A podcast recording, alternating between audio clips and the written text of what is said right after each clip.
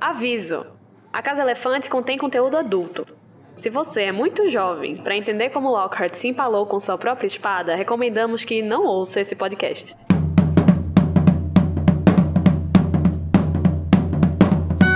Olá! Boas-vindas à Casa Elefante. Puxe uma cadeira, pede um café e vem discutir a obra de J.K. Rowling capítulo a capítulo com a gente. Hoje, o 18º capítulo de Harry Potter e a Câmara Secreta, A Recompensa de Dobby.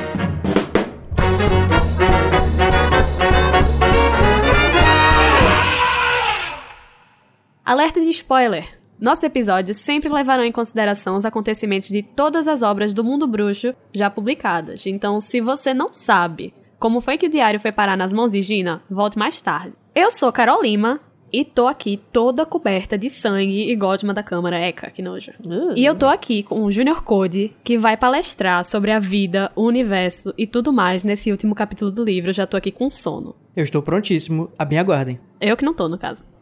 e também aqui com Sidney Andrade, que agora é um elfo livre. Devolve o meu chip. Não, mentira. Eu já devolvi o chip, Pedro! Eu sou um elfo livre! Ai, Devolve a minha que meia. delícia, né? Minha meia, essa meia é minha, carai. E pessoal que tá ouvindo, eu tenho um aviso pra vocês. Como vocês bem sabem, o próximo episódio é o Metendo a Colher, onde a gente vai comentar os comentários que vocês fizeram sobre os nossos é, episódios. Então, se você esqueceu de comentar algum que já passou, você pode ir no nosso Twitter ou no nosso Instagram, que são ambos a Casa Elefante, no Facebook ou no e-mail da gente, que é acasaelefante.animagos.com.br. Faça isso logo, senão vai ficar sem feedback aí.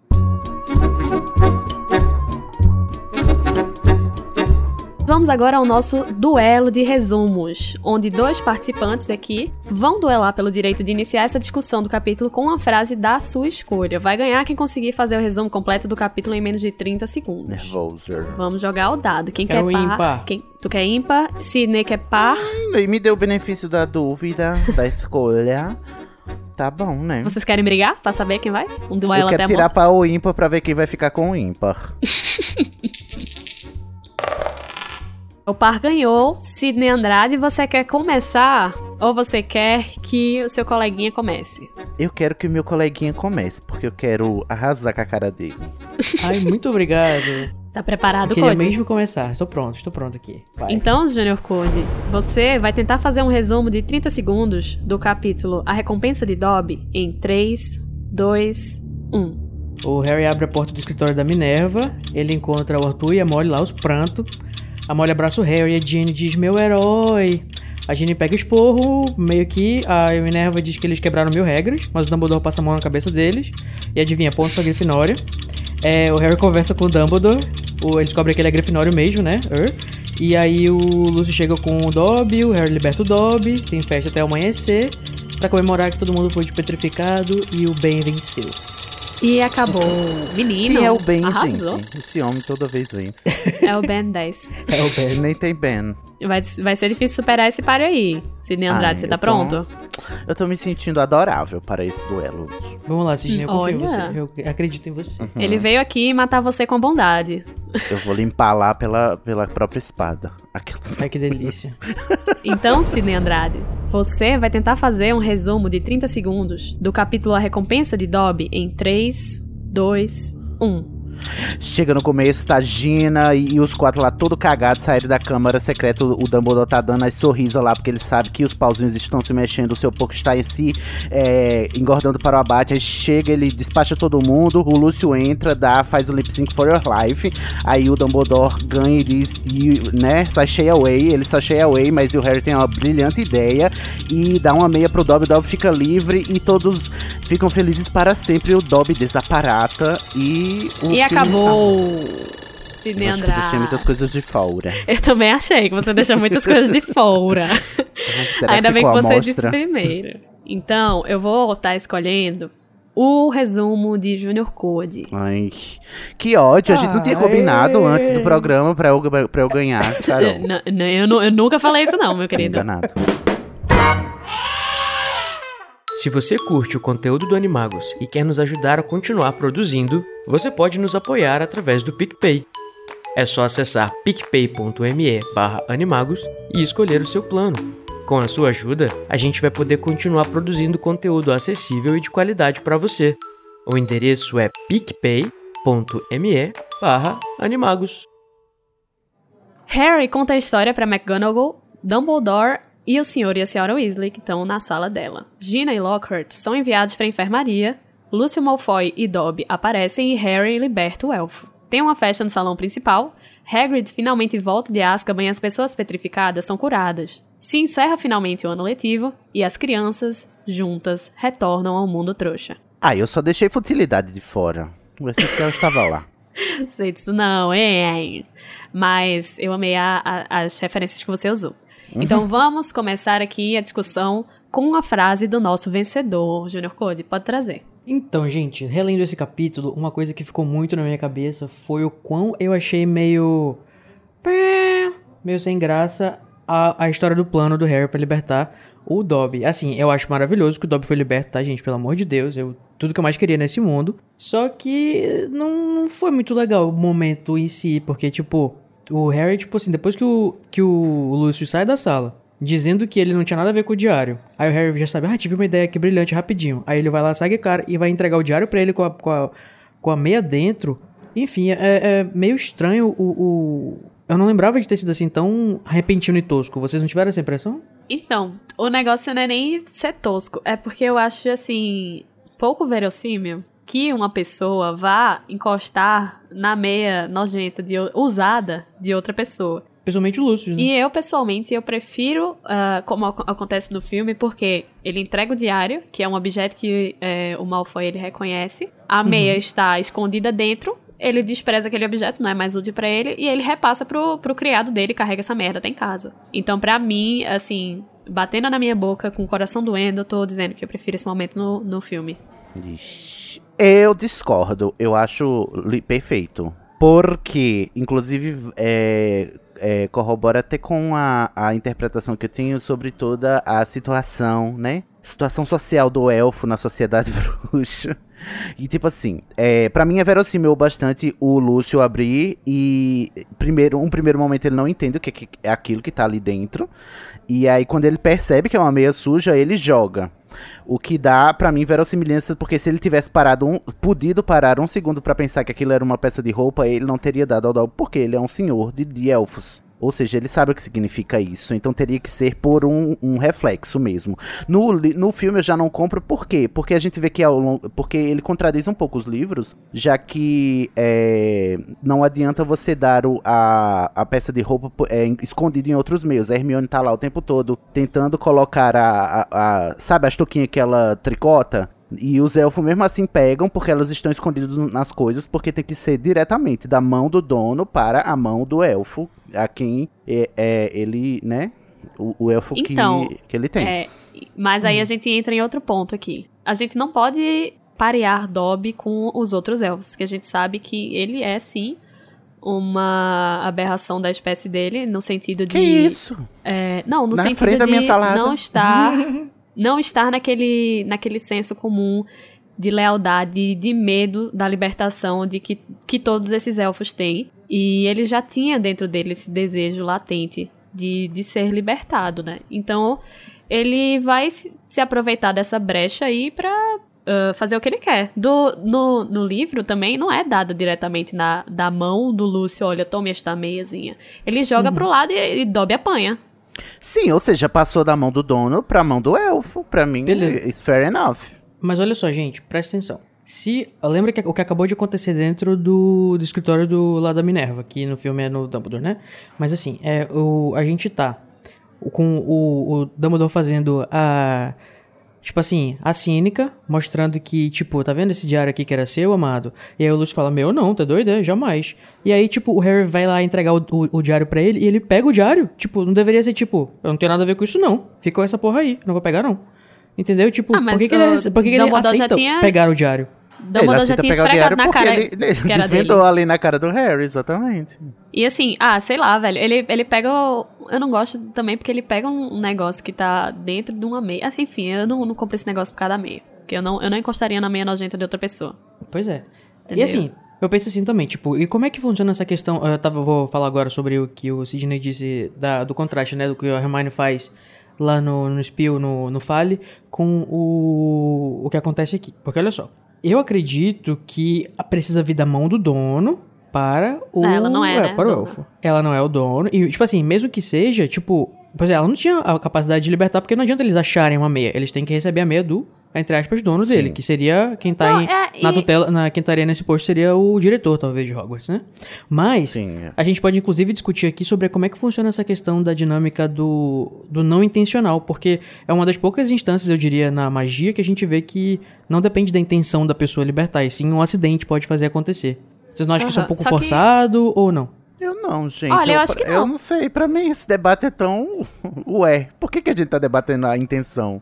É um contrato mágico, é, sabe? Eu vou ficar puto quando a gente chegar no, tri- no torneio Tribruxa e a gente não ter resposta pro contrato do, do cálice, mas aqui tá claro, sabe? Se ele recebe uma meia do dono, ele é liberto. É magia. A magia acontece a despeito das pessoas e dos sujeitos. A gente não aprendeu isso com a Lilian? Então por que, que a É, gente tá e assim, Se ele encontrasse, um- encontrasse uma poção e bebesse, é, ele ia ser afetado a despeito da intenção de quem Sim, fez aquela exato. poção, a magia sabe? afeta independente das intenções. Só que É, assim, existem, existem algumas coisas que magias dependem- que dependem. Então, É. existem algumas magias que dependem disso, mas que vai ser uma, uma via É, de claramente regra, não é o caso. Não creio que seja, não. Claramente não é o caso, mas é, não fica tipo, mas eu fico pensando assim, ué, se é tão entre aspas fácil assim você enganar ou conseguir fazer uma uma um acidente acontecer assim, eu imagino que, sei lá, por que, que o próprio Dobby não, não ficou providenciando de forma que os outros elfos ou saíssem Ah. libertando-se uns aos outros por aí, sabe? Agora então, os sim o- é. a gente chega no ponto. É, os outros elfos, eles obviamente não tinham, né? Essa vontade até agora. Abra Tanto as que a portas gente para a vê. palestra agora, gente. Por que, que o, simplesmente o Dobby não, não faz isso? Porque os elfos domésticos não têm consciência de classe, que é uma coisa que o Dobby está acordando agora para isso. Então, de nada adiantaria o Dobby falar com os elfos, tanto é que no, no Cálice de Fogo ele está trabalhando com um monte de elfo que tem dono, que é Hogwarts, né? E eles são. E o Dobby é meio visto que como um páreo, uma vergonha, porque eles são é, leais, porque o, a escravidão do elfo doméstico, para além da magia, ela também funciona a nível psicológico, do, do ponto de. Do, no, no sentido de que os sujeitos eles internalizam a sua opressão e aceitam ela como condição de vida imutável. E não E só aí- aceitam, como abraçam. E abraço, exatamente. E tipo assim, e isso tanto é um mecanismo de opressão é, de quem tá em cima, né? Porque é pra fazer com que eles não se rebelem, ou seja, com, é pra você ver como a analogia é tão precisa pra mim nesse caso, porque é é, é tão fácil, o contrato é tão frágil a ponto de ser é, fácil assim. O Harry faz isso acontecer aqui com essa facilidade.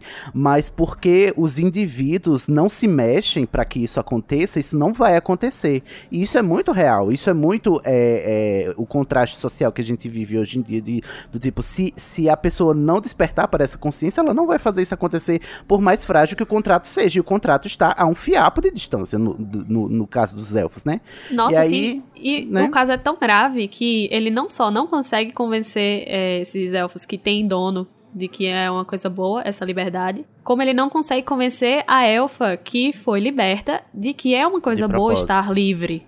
Uhum, exatamente. E tipo assim, é, esse é o primeiro nível é você não saber e o segundo nível é, é os sujeitos oprimidos como um mecanismo de defesa, eles é, acabam abraçando a, a sua opressão porque se você concordar com o seu captor, você sofre menos, né? Porque se você, você se rebelar dá trabalho, se rebelar é, machuca, se rebelar dói. Tá aí o Dobby que passou o livro inteiro se automutilando em prol da sua, da sua rebeldia, né? E da, de seu ímpeto revolucionário. Eu amo Dobby barra Soul. Mas dá trabalho. E as pessoas não querem ter esse trabalho porque nem todo mundo tem a presença de espírito que o Dobby tem, de ser esse espírito revolucionário. E nem todo mundo consegue. Todo, e, e as pessoas às vezes se acomodam mesmo e se contentam com uma realidade medíocre. Porque elas acham que se mexer vai doer mais do que tá doendo agora, né? Nossa, sim. É melhor preservar o status quo, né? É mais fácil, né? É porque é, o status quo ele já tá, você é, é um movimento que já está engrenado e você precisa de um de uma força de, de reação mais forte para fazer com que ele pare, né? Ou seja, quo. sair da inércia, né? sair da inércia, exatamente. E, e sair da inércia dá trabalho, né? Porque exige uma força maior. Exatamente. Até porque, tipo, há quem possa, inclusive, argumentar que na realidade não foi tão fácil, porque isso foi só a parte final, né? Na realidade, o Dobby estava envolvido com a sua própria libertação desde o início do ano, quando ele vai procurar o Harry Potter no início. Então, Sim. então assim, pode Nossa. ser que ele nunca tivesse, tivesse tido a intenção de ser liberto com tudo isso. Mas ele é agente da própria libertação dele. Sim. E aí aqui começa a minha segunda parte da palestra. Obrigado, prezado, pela deixa. Porque é, a gente percebe que no contrato mágico dos elfos domésticos, o, a metáfora que a J.K. usa, ela é quase que impiedosa. Porque assim, é, a, a gente sabe que na vida real os sujeitos oprimidos, né, as minorias representativas, elas podem, elas têm um poder de, de, de mudar a própria realidade, contanto que elas despertem para a sua situação e resistam, né, e lutem é, em prol disso. Mas no mundo bruxo isso não pode acontecer com vulgo consciência de classe. né? Consciência de classe, exatamente.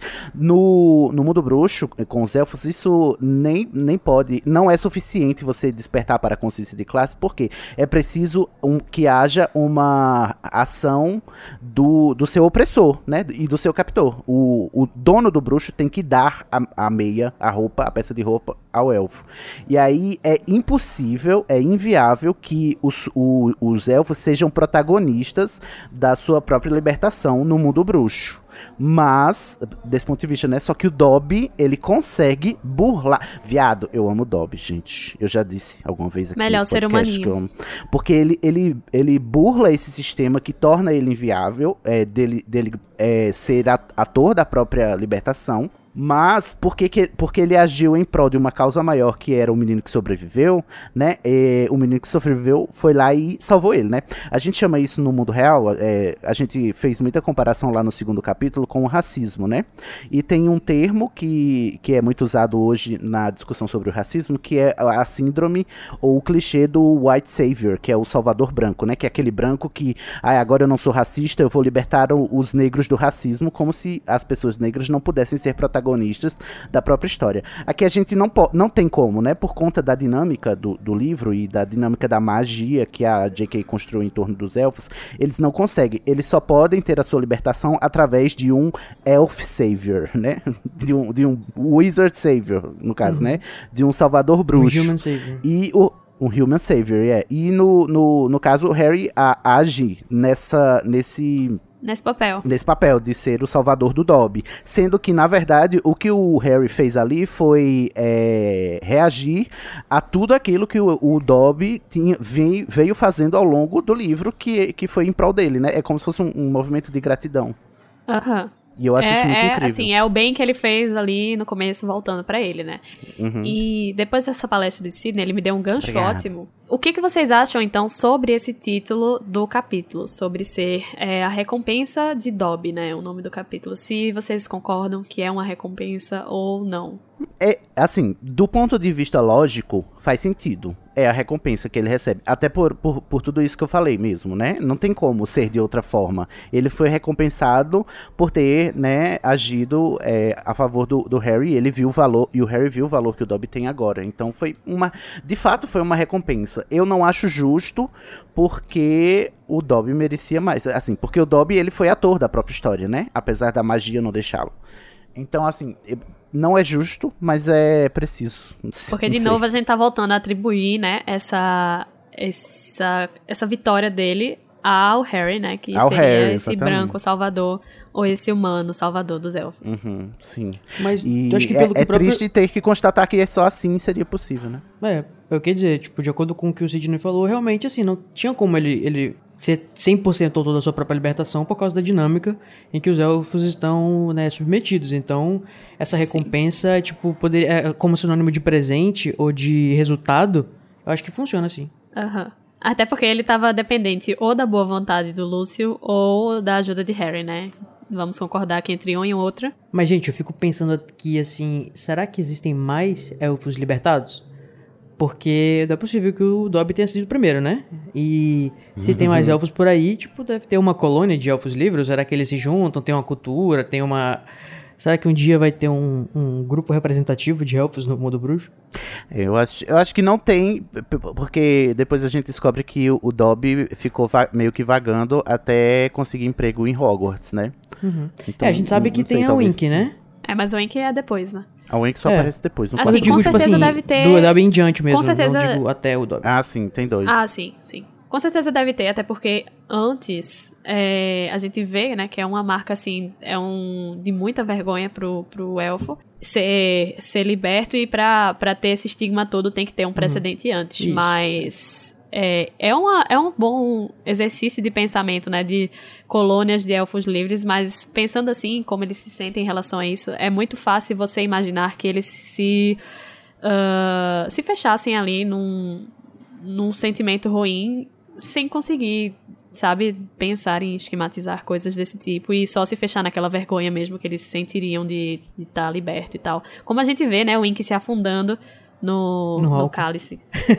Se afundando no cálice de álcool. Eu gosto de pensar que o o Dobby foi o primeiro elfo revolucionário. Nossa, sim, foi o primeiro elfo é, revolucionário, inclusive um elfo que terminou esse capítulo com escoliose, porque não satisfeito em ser autor agente ativo na sua libertação, ele teve que ajudar a Harry a entender a conexão do Lúcio com o diário, fazendo mímica. Tem que explicar batendo. tudo pra esse menino. Ah, Nossa, meu Deus e do se céu. batendo. Então, assim, Coitado. coitado, né? É, Dobby faz tudo. Olha.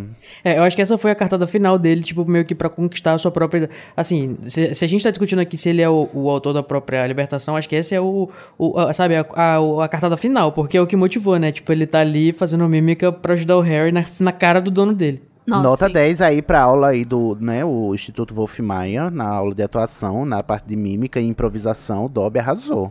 eu eu É, nota gosto de dois. imaginar ele junto com os barbichas, sabe? Nota Aquele 2 grupo pra Harry na prova de raciocínio lógico, né? Também. Exato. Mas olha só, gente, fal- falando nisso, inclusive, vocês, o que, que vocês acham do fato de o Dobby estar presente nessa cena? Tipo, é. Claro que ele tava aí porque a JK queria, no fim, que ele, que ele fosse liberto e, desempenhar toda essa questão da libertação.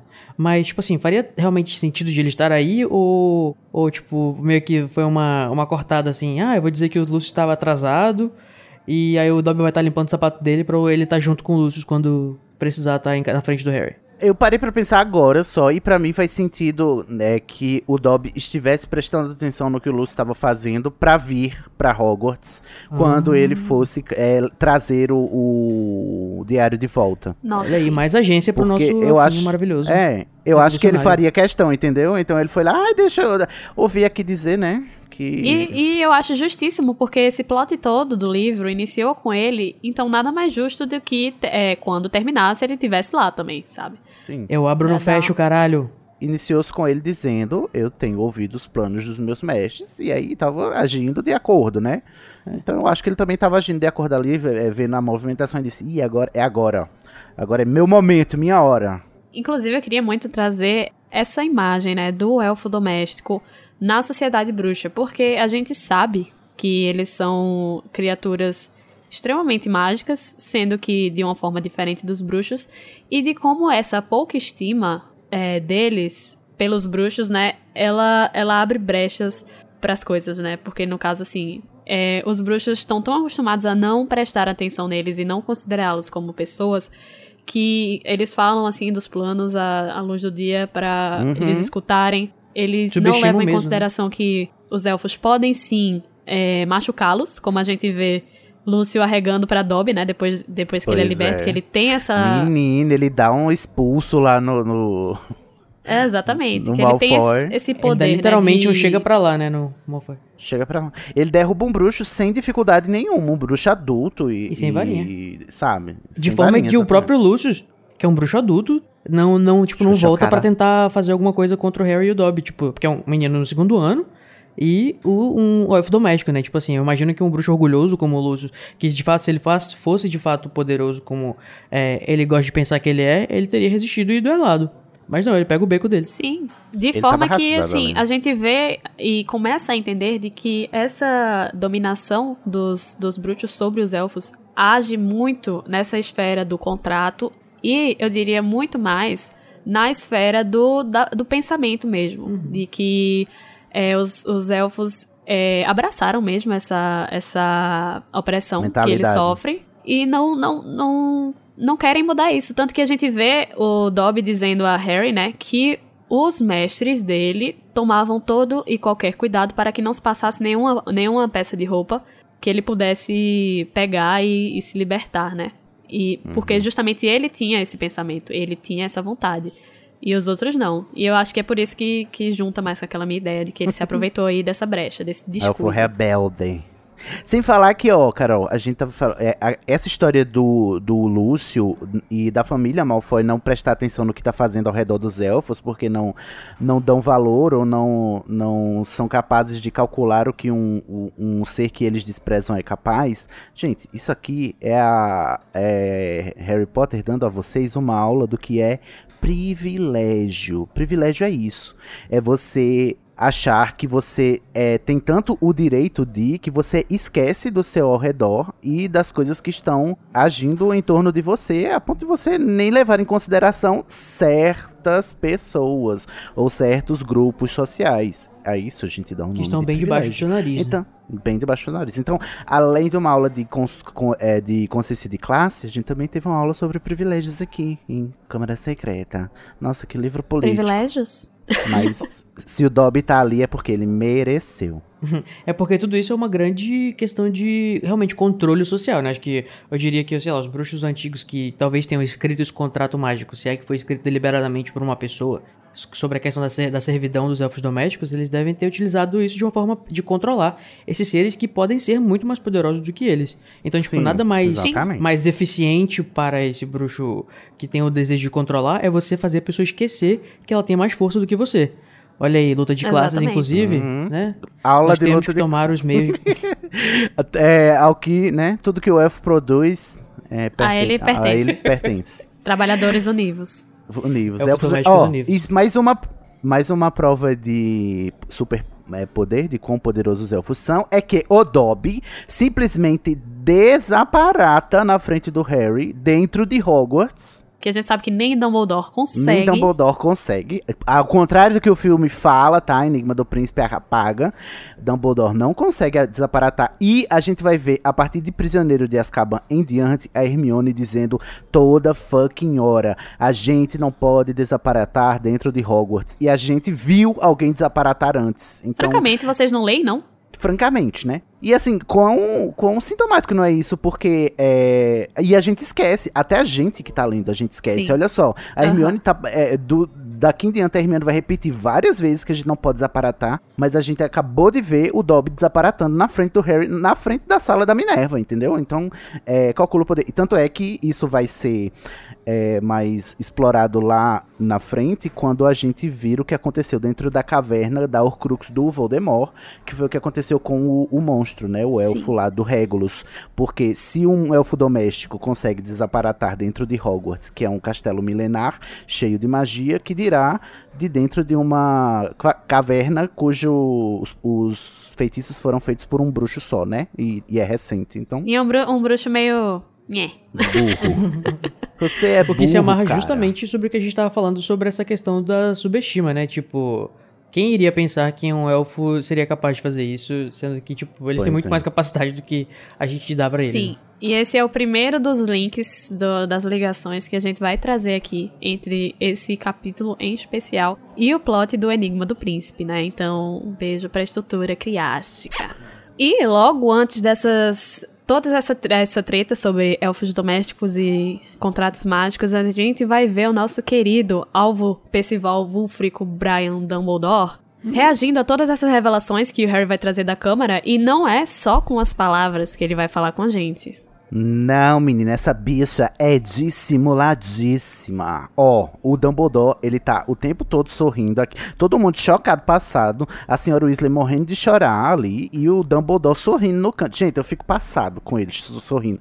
O, o Harry contando a história e o Dumbledore sorrindo lá com, com, com um sorriso no lábio. Será que ele já estava pensando que o seu porco estava, né, já engordando para o abate? É isso? Será, né? Será que. Ou Será? então, será que ele constatou, né, que Fawkes foi ao resgate de Harry por uma prova da lealdade do menino? É verdade. Ou seria a espada- vaidade, né? Será vaidade? Porque a espada, ela vai ao resgate do verdadeiro Grifinório, né? Mas a Fox vai ao resgate do Aurélio Dumbledore. Não, mentira. Ao resgate do daquele cuja lealdade ao seu dono, né? É mais, Sim. ela se prova real, né? E aí fica interessante pensar nisso. E a gente justamente pontuou que é justamente nesse momento que Harry fala que ele é leal ao Dumbledore que a Fox ela se materializa lá embaixo. Pois Eu é. também não acho difícil ser vaidade, porque ele viu ali que os pauzinhos estão se mexendo, o porquinho tá engordando, e a gente sabe que o Dumbledore é uma pessoa extremamente vaidosa. Mas você acha que também é vaidade porque ele viu assim, o menino que sobreviveu é leal a mim? Nossa, pra mim com é isso que certeza. pega, entendeu? Tipo com assim, certeza. olha só, o- esse, esse, aqui, esse cabo aqui que eu tô desconfiando que tem um Horcrux do Senhor das Trevas dentro dele. Ele é leal a mim a ponto da minha priquita mágica ir atrás dele, entendeu? Sabe? Do meu é pinto. muita lealdade. Meu pinto mágico. Para de me gender o Fox. Ai, a Fox, pra mim, Fox é não binária. eu não aceito Fox ser macho, gente. Simplesmente não aceito. Esse gênero está errado. Mas já foi o que o autor escreveu, amado. Melhor aceitar, senão a gente vai já discutir sobre corvo ou águia para corvinal. Ah, Vixe. A pessoa vai baixo, né? Ou bicha baixa.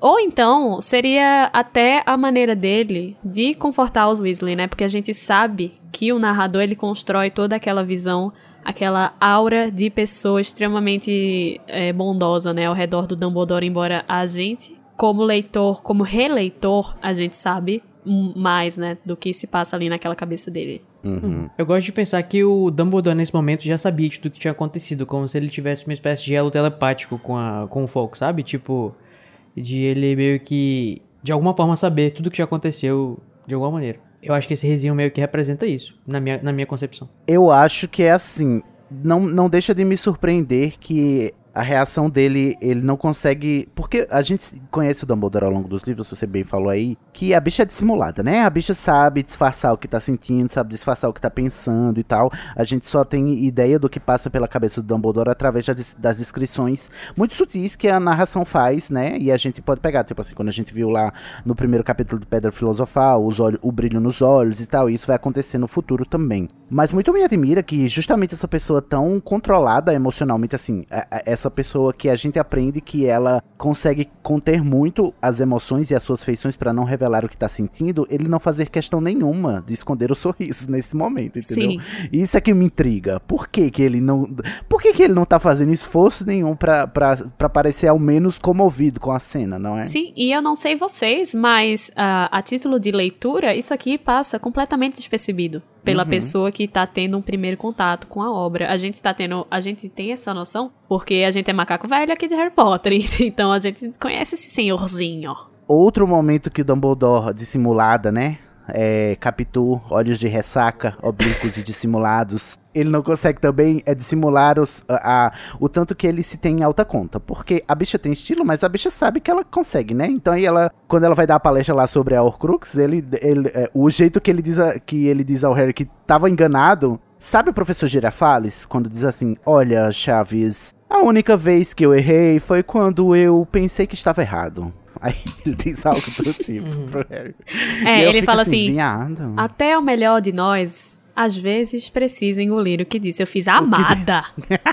É a forma dele de. de- Ah, ele- Desça Ele desse tá salto. Ele sabe o que ele sabe, né? E, e ele não, não disfarça que ele detém um conhecimento. Até porque ele precisa manter essa aura de altivez pra manter a atenção entre ele e o ministério, né? Porque a gente também vai descobrir aqui, nesse capítulo, o, o, o valor que o cargo de diretor de Hogwarts tem. Sim, e é, eu queria apontar que a partir de agora, não só nesse capítulo, não só para esse livro que está acabando agora, que a gente fique atento para todos os outros momentos em que vai acontecer esse brilho no olhar do Dumbledore, Sim, que a gente gente. sabe que só vai acontecer em momentos muito chaves do nosso texto, a partir desse momento aqui. Gruda na casa Heads elefante up. que a gente vai highlight todos, tá? Porque eles são muito reveladores do que do que tá pra acontecer, que eles é, geralmente eles denotam o- um foreshadow muito interessante. Como é que é a tradução? Você falou que é brilho no olhar?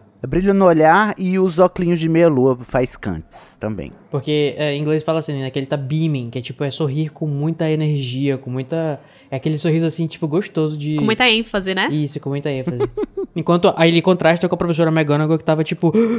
tipo. soluçando do lado da. da Passada, chocada. Passada chocada junto com a, com a Molly. E a gente vê Porque assim, aqui a gente tá focando só na imagem do Dumbledore, mas quando a gente para pra ler a sala, onde tem três pessoas chorando e tá esse senhor aqui sorrindo com um brilho no olhar, então fica, fica muito clara essa disparidade do que tá rolando ali. Ah, eu adoro que a gente tá meia hora é, detido Discutindo o sorriso de. Mona Lisa. Uhum, exatamente. É mesmo, ele é meio. O Dumbledore é mesmo mesmo essa, essa figura enigmática a lá Leonardo da Vinci, né? Que tem toda essa aura de conhecimento e mistério em redor dele. e a De gente viado. consegue decifrá-lo. e, via... e de viado também. Mas não só de mistério e de simulação é feito a nossa querida Dumbledore, né? Porque ele vai ter ah, essa sensibilidade de não castigar a vítima disso tudo, que é justamente a Gina Weasley, né? Sensibilidade que certos pais da menina não tiveram, Ih, não é mesmo? Mas já já a gente chega lá. Que assim, eu diria que é o mínimo, né, a ser feito, mas a gente quando para pra pensar em outro diretor, talvez não tivesse feito igual. E também porque não esqueçamos que ela é da Grifinória, né? Então jamais ele iria punir uma pessoa que é da É Grifinória. verdade. Até porque, no final das contas, ele ainda dá 200 pontos pra Grifinória pra garantir que ela ganhe de novo. Olha, você quer ganhar a taça das casas? Vá matar um basilisco de mil anos, tá, meu querido? Ai, por favor, olha. Tô me vergonhando nessa sua cara, Carolina. É claro que eu tô brincando, eles mereceram esses pontos, mas, né? Meritocracinha. Não podia deixar de, não podia deixar de, de pontuar a De soltar a shade, clara né? de Junior. Code. Bom, mas é importante a gente perceber que é, o, o Dumbledore talvez também esteja muito contente por, por- pela demonstração de lealdade do Harry, porque isso vai ser posto à prova depois que o Harry descobrir sobre a vida pregressa, né, dessa bicha mal feita que estava, né, de conchavo com o bruxo das trevas na sua adolescência. É, Dumbledore, eu, eu sei o que você fez nos verões passados. Os seus, a sua piscina tá cheia de ratos, Dumbledore. E o Dumbledore, ele inclusive tem vários contatos, né, gente? Vocês perceberam nessa releitura que ele já sabia onde é que o, Dumbledore, onde é que o Voldemort estava andando? Uma hora dessa? Lá pela Albânia? Pois é, menino. Eu fico imaginando ele no, no olha. Facebookzinho. No, Phoenix Facebook. Book, é, lá de- dos crimes de Grindelwald. Ele chegou lá e disse: Menino, tem um negócio aí na Albânia. O bruxo amigo dele da Albânia lá do Facebook. Do Phoenix Book, eu vou chamar agora, de agora em diante. Ah, tá. Eu tô falando do Nossa, Facebook, aquele livro lá que tem a cara das pessoas. Sim, é Sim. um Facebook, literalmente. Não é, Porque, não é, é ele isso não que era um chega- Facebook no começo, né? É, ele não Era um chega a dizer, né, quem são esses contatos que disseram a ele, como é que essa, essa galera sabe que o Ele espírito tá na ele é um- Albânia. Ele é um gay padrão fora do meio, que tá cheio de contato no Grindr, mas não pode revelar. É a discreta. Discretona. É, mas assim, é, visto, visto que ele já sabia que o Voldemort não ia morrer porque ele tinha Horcruxes, né? Ele podia já estar fazendo, refazendo os passos dele, procurando aí, Claro. fazendo toda essa procura, porque uma hora ele ia aparecer de novo. Que é o que ele fala, né, pra, pra os Weasley e pro Harry, tipo assim, logo logo mais ele aparece aí. Então, Sim. fiquem de olho. Fique de olho, que ele vai aparecer agora uma vez por ano. Sim. Todo ano tem É, é um encontro Sempre marcado. perto do verão, porque ele preza muito pela educação do Harry, né? Ninguém merece ficar passando frio. Olha, queria também destacar que a bicha, além de tudo, dá shade no Lúcio, né? Porque explica o, pl o plano. Olha, o Lúcio se fazendo de sonsa, né? E o Dumbledore diz, ai, mas olha, você fez isso, isso e isso, tá, querida? Eu queria te dizer que você foi desmascarated. Sim, eu acho um até importante ressaltar que ele faz isso calmamente. Calmamente, assim como ele chamou o Harry, perguntou se ele colocou Tipo, o nome novamente, dele no né? cálice Olha de fogo, calmamente. Olha o contraste novamente, né? Tipo, o Lúcio chega todo descabelado, com um elfo nos seus calcanhares, com um sapato mal polido. E, Meio tipo assim, ma- engraxado pela Ai, metade. gente. Acabei de descobrir que você voltou pra Hogwarts. Que que... E ele entra abrindo a porta, batendo a porta, pá. E o, o Dumbledore está sorrindo calmamente, olhando pra ele, com aquele olhar de vitória e fala assim: Boa noite, Lúcio. Veio pegar seu diário de volta, meu querido? Querida, o mundo dá voltas, não é mesmo? Eu imagino essa cena toda, essa sequência toda, como um episódio de RuPaul's Drag Race. Porque pra mim, a, a, a, a, a, viada, Lúcio, ela saiu nas pressas, não terminou de colocar a drag inteira, entendeu? Aí tá ainda agitando a peruca quando tá chegando, porque ela tá Acab- porque acabou o tempo de, de preparação. Exatamente. Ai, essas... Eu gosto muito quando tá o Dumbledore e o Lúcio, porque o Dumbledore e o Lúcio, porque apesar do Lúcio, né, ser heterossexual, pra mim ele é muito drag, entendeu? Ele é muito é, divona, assim, diva maligna, né? É, mas Maligna. isso aí é uma Diva energia total do Jason Isaacs, né? Ah, é? Dele- Aquele queixinho levantado pra segurar a peruca na cabeça dele. É verdade. Ô, princesa, não abaixa a cabeça, senão a peruca cai, não é mesmo? Exatamente. Deus sabe como é difícil manter uma peruca platinada, não é mesmo? pois é. E a gente vê que essa rinha de Malfoys e educação bruxa e pessoas de pessoas legais, na verdade, já é antiga, né? Porque a gente tendo acesso aos, aos contos de Beedle Bardo, a gente vê nos comentários do Dumbledore sobre o conto O Bruxo e o Caldeirão Saltitante, que não é de hoje, que os Malfoy eles tentam desacreditar os bruxos pró-trouxa, que a gente sabe que o Dumbledore é. Uhum. Tinha um tal de Bruto Malfoy, que ele era editor de um periódico anti-trouxa e publicou em 1675, ou seja, faz um tempinho, que os bruxos que ap- apreciavam a sociedade trouxa teriam fraca inteligência e mágica fraca e débil, que seria Ai, compensada por se cercar eugenista. de trouxas. Ou seja, sua mágica é fraquinha, logo você vai se cercar de trouxas, sabe? Exatamente. Olha, te- qualquer semelhança com argumentos racistas não é mera coincidência, gente. Não é. É muito incrível como que o pessoal dos comensais são muito a galera da fake news, né, bicho? Porque, tipo, Sim. o, tipo, primeiro tem essa fake news aí, também tem a fake news da Umbridge de que os, os bruxos nascidos trouxa porque eles roubaram a magia deles de alguém. Eu fico assim, gente, Pois parece é, o Twitter do- dos comensais da morte do Brasil. Não só de fake news, Code, como também de hipocrisia é feito esses bruxos. Eu quero é, uma pra viver- Opa. Os Malfoy só têm a fama que tem hoje e a riqueza, porque no começo, antes da lei do sigilo, eles faziam negócios com trouxas. Inclusive, teve o, o Lúcio I, que foi o. é, esse Lúcio que a gente vê, o Lúcio Malfoy, é o Lúcio II. É, é o segundo Lúcio da, da família Malfoy. O Lúcio I, ele tentou casar com a rainha Elizabeth I, de, de acordo com o texto do Pottermore. E aí, porque a rainha Elizabeth I era muito independente, não queria macho nos seus calcanhares, né? A gente sabe da história. Aí ele, ele levou um chega pra lá da rainha, da Betinha I. Mas aí, Correta. Pois é, apenas certa, né? Mas fica aí a, a dica, porque eles só são assim fundamentalistas agora, porque, um, eles têm privilégio hoje em dia porque ganharam uma fortuna fazendo especulação imobiliária com trouxas. Sim, porque lá quando no tinham- século Quan- XVII. Porque quando eles tinham a ganhar, eles eram super pró-trouxa. Então, mas ó, o Lúcio e o Dumbledore já têm histórico de rixas, né? Há há um tempinho, inclusive, porque o Lúcio Malfoy, querendo calçar os, enfim, os sapatos dos seus ancestrais maravilhosos, ele tem- também tentou tirar de circulação o conto A Fonte da Sorte, né? Lá do Beedle também. Porque este conto promoveria Censura. a miscigenação de bruxos e trouxas, que deve ser banida das estantes de Hogwarts. E o Dumbledore Nossa, falou... Ridícula, né? Não, não, não, querido. Você vai ficar aí, amado, e você vai aceitar, tá? E pode parar com a sua, a sua gaiatice. E aí, mais uma vez, contrariado, perdeu para Dumbledore. Sim, e foi aí que começou essa gaiatice dele a querer tirar o Dumbledore do, Uhum. do, do posto dele, né? E Dumbledore, maravilhosa como sempre, dá uma boa humilhada nele e Não mostra deita. como o plano dele é horrível sem perder a compostura. E, inclusive, vai pontuar que ele sabe sim que os outros conselheiros foram ameaçados. Poxa, Olha gente, eu aí, fico, tá porra. vendo? Amado, tipo assim, Lúcio, como é que você é burro? Assim, você vai, você inventa um plot pra, pra demitir o diretor de Hogwarts, o cara, talvez o bruxo mais brilhante da sua geração. E aí você acha que, tipo assim, beleza, me livrei dele, pronto, estou livre. Tipo, tu acha que o Dumbledore ia fazer uma investigação? Tu acha que o Dumbledore ia atrás dos direitos dele? Entendeu? Tu acha que ele ia simplesmente deixar o, o- a escola no meio dessa, da- dessa putaria que tá sendo a abertura da Câmara e sem fazer nada? Cara, esses vilões de Harry com Potter cer- são muito burros, viu? Vou te contar. Bom, mas. é. E com certeza esses outros conselheiros, eles são pessoas muito conceituadas na sociedade bruxa que com certeza não, i, não iriam compactuar com essa ideia louca do, do Lúcio Malfoy, né? Ou não, Carol, ou iriam e viram que como o Dumbledore virou o jogo, e o jogo dos tronos, ou você ganha ou você morre, não é mesmo? Como diria Amigo, outra- amiga, você sabe quem são as pessoas franquia? ricas da nossa sociedade? Aquele, sabe com quem que eles que- quem que eles apoiam? Não, mas, a mas gente não sabe. A gente não então- sabe se os outros conselheiros são ricos. Ai, são, com certeza são. Mas assim, o que eu quero dizer é que a gente, eu não, não, não confio no caráter dos outros 11 conselheiros. Primeiro, porque eles deitaram pro Malfoy. E segundo, porque nada nos indica que eles não sejam tão corruptos quanto isso. Na verdade, só estejam vendo que na situação de agora, a gente não pode bater de frente com o Dumbledore, né? Alguma, em algum momento a gente vai poder. Tanto é que ele vai ser expulso de, de Hogwarts lá em Ordem da Fênix, não é mesmo?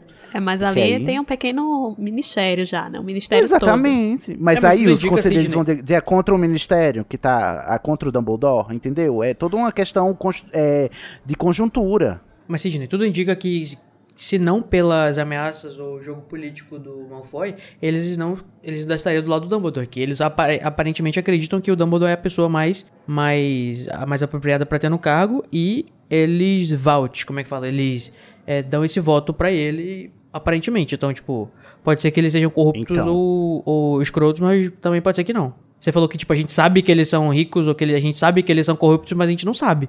A gente não, não, é isso que eu tô dizendo, não bota a minha mão no fogo, mas É. o fato de, o que eu tô querendo dizer é que o fato deles acharem que agora o Dumbledore é apropriado pra Hogwarts, não significa que eles estão do lado do Dumbledore, Sim, entendeu? sim, sim, de fato. Assim é a história de como o Lucius deixa, vai deixar de ser conselheiro, né? Vitória do povo Graças de. Merlin.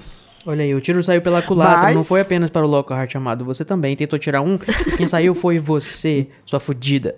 Ai, essa briga de drags eu quero. Mas essa drag é muito mal feita porque ela fica falando mal dos pais do Harry na frente dele, sem o menor vexame, sem nem corar. Nossa, sim, e, e sem levar em conta que um- qualquer pessoa escutando ele falando esse tipo de coisa, né, sobre o menino que sobreviveu, ia pegar super mal pra ele, né? Porque você falar que você vai ter o mesmo fim sangrento dos seus pais é um pouco pesado. Ele não tá Ai. seguindo nem o próprio conselho que ele deu ao, ao, Ao filho. Malfoy, ao, ao Draco lá no começo, né? Na loja da, Borgin, da. Parece, parece os boomers, né, falando aos filhos para não para não para não confiarem em tudo que leem na internet.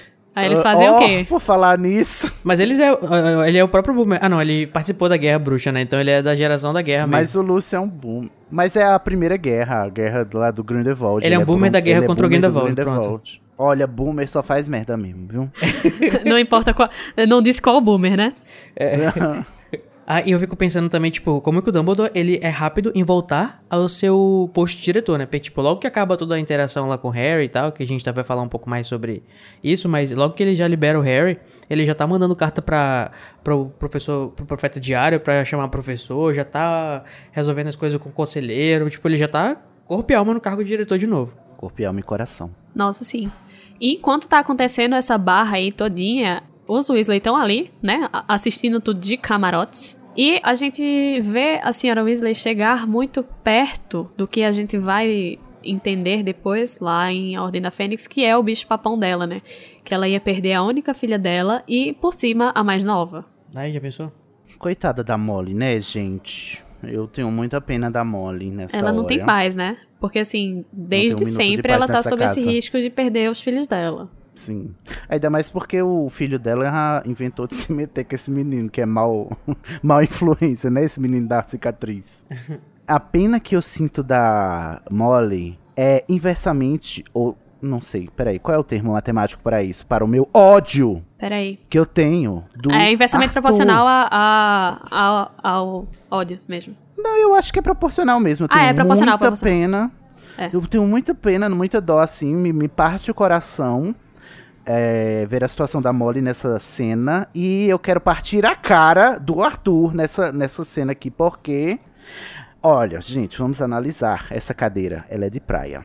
O que que acontece? A Gina passou o ano inteiro sendo abusada psicologicamente por um diário que não tinha um pingo de escrúpulos. Ela é uma menina de 11 anos de idade que acabou de ser resgatada de quase morrer numa câmara secreta por um basilisco. E aí, o que é que o Arthur Weasley vem e me diz para esta garota que não tem como se defender? Nem se tivesse em sã consciência, ele culpa ela. Ele diz por que que você foi dar ouvidos a um diário, não é mesmo? Olha só, eu fico possesso toda vez que eu leio essa passagem, porque eu não aguento o Sr. Weasley culpabilizando a Gina por causa do abuso que ela sofreu. E ainda diz assim, essa, essa frasezinha de efeito vagabunda, porque olha, senhor Weasley, você vai me perdoar, mas é, né, você faz, né, um, um muggle lover aí, um amante de trouxa aí e tal, tudo bem, você é pró-causa, você vai lutar aí, mas é, se você quer que seus filhos sejam bem informados para não confiarem em coisas nas quais eles não podem confiar, você informa, né, você comunica, você conversa, você não traz um apanhado de frases de efeito que nada dizem e nada agregam à criação dos seus filhos, por favor, vá ser um melhor pai. Tome vergonha nessa sua cara, Arthur. Mas olha, você cometeu um pequeno engano aí, porque essa frase vai ser lembrada lá na frente no Enigma do Príncipe, quando Harry começar, começar a se meter com essa história de livro de poções. Mas a que preço, não é mesmo? É o preço do, do, do abuso psicológico mas eu posso. Mas eu gostaria de complementar a fala do Sidney,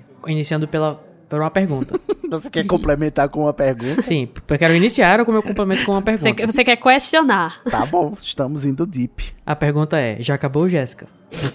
e, a, e o complemento é... Amigo, acho que tá um pouco exagerado o teu posicionamento, sabe por quê? Assim, Não. eu concordo que a gente é não pode machista. culpabilizar a vítima, mas eu não Machista. acredito que o, que o Arthur está culpabilizando a Gina por, pelo que aconteceu. Eu acho que ele está super ansioso, ele está super estressado e ansioso nesse momento, e a primeira reação que ele tem quando encontra com a filha é tipo assim: "Minha filha, vem cá, poxa, eu te falei, não era pra você confiar nisso daqui". E repetiu uma Isso frase é um que você disse que não diz reflexo. nada, mas a frase diz exatamente o que o que é. a- tipo assim, não você diz fala que o nada. Dumbledore ele ensina. Para, para, para rapidinho, Sidney. Você diz que, os, que o Dumbledore ele ensina muito, fazendo as suas formas diferentes de falar a frase, não sei o quê. E quando é o Arthur, por exemplo, quer dizer que ele fala uma frase que tem tudo que ele precisa ali dentro, mas aí ele não tá ensinando. Se fosse o Dumbledore, Nossa! Seria uma- Eu tô muito passado com essa comparação. mas é. Você tá comparando Harry para a mente bem estruturada, a morte é apenas a grande aventura seguinte para essa esse fiapo de, de metáfora que é não confie em nada que você não possa Amigo, ver a a cabeça. frase do Arthur é mais clara do que a metáfora do Dumbledore, que é mais bonita, mais poética, mas ela é mais clara. E o seu argumento é: essa frase não diz nada. Eu discordo, ela diz tudo. Ela, não diz é exatamente no o que mundo precisa bruxo, ela não diz ponto. nada. Se fosse por essa lógica, a gente não deveria confiar no chapéu seletor, ou Code. É uma verdade. Mas é, você não pode confiar no que já pensou da tua aqueles. Eu, isso eu acho que o Arthur diria isso. Se ele fosse ter alguma. se ele tivesse alguma uh, coerência no que ele dissesse. Eu não tô dizendo que a frase faz sentido. Eu disse que essa frase cabe pro que ele quer dizer. E não que ela não diz nada, como você eu argumentou. só acho, não, eu só acho que das, de todas as atitudes que você pode tomar diante de uma vítima de abuso que acabou de ser resgatada, a primeira, a, a primeira atitude não pode ser você não deveria ter feito isso. Sim, você tem que apoiar. Tipo, dar suporte. Gente, olha só, é, é tão grave que a primeira coisa que a gente pergunta, tipo assim, ai, perdi meu celular, alguém roubou, porque eu esqueci em algum lugar. A primeira coisa que a gente pergunta é, mas por que, que você não pegou? Em vez de, né, sabe? É, Pois é, é, a tá coisa mais normal de se fazer. Por isso que a JK colocou numa coisa que era pra ser verossímil. Ora bolas. Mas eu não tô julgando a JK, eu tô julgando o Sr. Weasley. Eu não tô, eu não tô fora da narrativa, eu tô dentro. É, eu, eu, eu concordo que, assim, é uma, é uma situação delicada, porque a gente sabe que foi um abuso pesado ali de Gina. Só que o Ciro Weasley, eu concordo sim que ele pode ter exagerado, mas, assim, ele, ele, na fala dele, ele dá muito a ideia de que era uma coisa que ele repetia muito pros filhos dele. Porque ele começa o diálogo assim. Será que não lhe ensinei nada? O que foi que sempre ele disse? Então, é ele puxando é um ensinamento que ele trazia sempre, sabe? Gente, por favor, vocês E estão assim, se puxando você o tá falando Vocês de- querem que eu puxe o histórico do Arthur? Vocês querem? Se você tá falando Ele, é- de... ele foi quem ele criou o Fred Jorge com um carro enfeitiçado na garagem ilegal. É pra gente puxar o histórico? Ah, gente mas a gente puxa. não tá dizendo que ele é hipócrita, a gente tá só dizendo, tá só discutindo a- essa, essa situação específica. Ó, ele lida, vamos lá, no mundo bruxo as pessoas lidam com vários é, itens enfeitiçados e amaldiçoados. E assim, se isso for uma frase de efeito, ela provavelmente vem seguida de uma reflexão sobre isso. Tipo assim, gente, não vamos confiar nas coisas tal. Se você tem. Assim, eu, eu tenho. Se ele fala isso, eu- a gente entende que ele provavelmente deve ter falado já várias vezes pra todos os filhos. Você, tá, é, você acaba encontrando um objeto suspeito, não confie nele, fale com as pessoas mais velhas, entendeu? Tipo, vai lá, não sei o quê. Agora, ninguém faz isso, né? O, o, o- por exemplo, os gêmeos, eles vão pegar o mapa do maroto. Entendeu? Tipo, eles, eles têm uma série. Eles fazem isso, é uma coisa que faz. E eu acho que é o normal, verossímil de se fazer. Um pai vai fazer isso. Realmente, eu não acho que é a melhor coisa É. de se fazer, Sidney. Acho que Você tem razão. É, é quando alguém recebe. tá no estado da Gina, não é legal você chegar e, tipo assim, colocando a pessoa na, na, na situação. Você acolhe. Na parede. Você, É, na parede. Você acolhe, você. E depois, depois você faz a, a- o papinho moralista e tal. Mas eu acho que é a coisa mais apropriada pra Que se ter é nesse argumento, nesse, nesse momento agora. É, e eu fico pensando, né? Será que Gina realmente tinha essa abertura de chegar com os pais e dizer: olha, apareceu esse diário aqui, ele tá me respondendo, porque a gente não sabe, né? Se ela tem esse, esse- essa via de comunicação. Ela não tinha, ela tentou, passou o ano inteiro tentando falar e não conseguiu, não foi? Nem com os irmãos, ela tinha. ela- é, a Gina vivia num, num lar cercada de homens. A única mulher com quem, quem ela convivia talvez não tivesse também esse tipo de abertura. Eu, eu, eu faço sempre uma analogia. A situação da Gina é triste, assim. É pesada a analogia, mas é sempre a analogia de uma mulher abusada sexualmente. Sim. E tipo assim, ela tá em, num ambiente tão machista e tão inevitável que esse abuso fosse acontecer, que sequer a mãe dela previa isso, entendeu? Porque a mãe dela também tá embebida nessa, nessa mentalidade machista. E aí, por que que eu tô com raiva do, do Sr. Weasley nessa hora? Porque ele toma a atitude machista por excelência, que é, sabe, quando a mulher é estuprada, A culpa o é que, que sua. o homem pergunta? A culpa é sua, o que, que você tava fazendo na rua essa hora? Por que, que você saiu com essa roupa? Você não sabe que essa roupa é, é- é- é provocativa? Eu, eu entendo Sidney, que você tá vendo esse paralelo, mas você não pode argumentar que esse é o único. É a única forma de ver isso. Eu não li dessa maneira. E nem imagino que seja ter sido a intenção da autora fazer uma comparação com, com abuso sexual. Ai, pra mim tem toda a cara. Mas, tipo assim, tudo bem, você pode ter, porque a leitura é isso, né? A gente identifica com as coisas que a gente quiser, mas realmente, claro. Tá bom, gente, chega. eu vou, vou fazer a Sidney aqui. A gente vê, né, ela passar por essa barra todinha e ficar cada vez mais frágil durante o próprio livro, mas a gente finalmente tem essa o arco-íris, né, depois da tempestade, e a gente tem com todas as palavras no livro dizendo que Gina Weasley voltou a ser absolutamente feliz. E eu acho importante depois a gente passar por toda essa barra dela e a gente ver que ela superou sim toda essa treta e ela vai terminar o capítulo já uma pessoa completamente diferente, porque ela vai falar com Harry de uma maneira quase. Assim, quase não, de uma maneira como um igual. Ela não vai ter mais aquela vergonha de falar com ele, ela não vai se reprimir mais por ele estar no mesmo ambiente. E assim, apesar de tudo, Os ela roteiristas conseguiu. dos filmes esqueceram disso, né?